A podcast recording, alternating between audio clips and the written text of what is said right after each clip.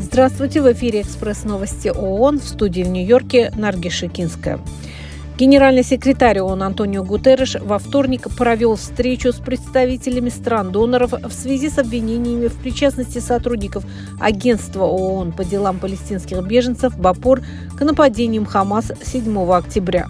Напомним, что эти заявления привели к проблемам с финансированием деятельности агентства. Между тем, БАПОР продолжает оказывать жизненно важную помощь более чем двум миллионам мирных жителей Газы, несмотря на усилия ООН и гуманитарных партнеров спустя почти 4 месяца войны население находится на грани массового голода. Всемирная метеорологическая организация официально подтвердила новый температурный рекорд для континентальной Европы. Температура почти в 49 градусов Цельсия была зафиксирована в Италии 11 августа 2021 года.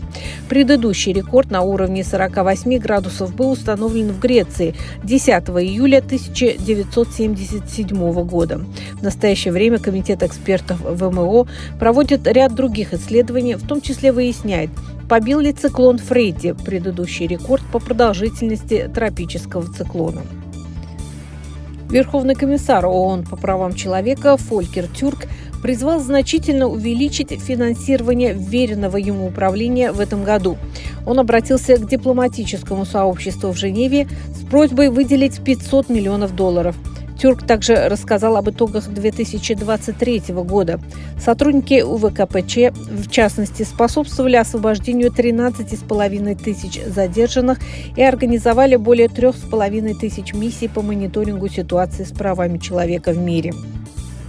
Эксперты ООН во вторник выразили глубокую обеспокоенность сообщениями о том, что власти Ирака начали практиковать в своей тюремной системе массовые необъявленные казни.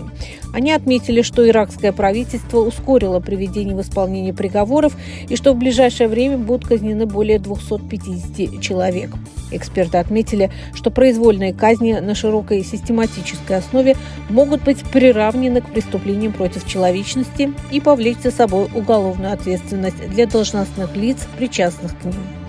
Это были экспресс-новости ООН. Всего вам доброго.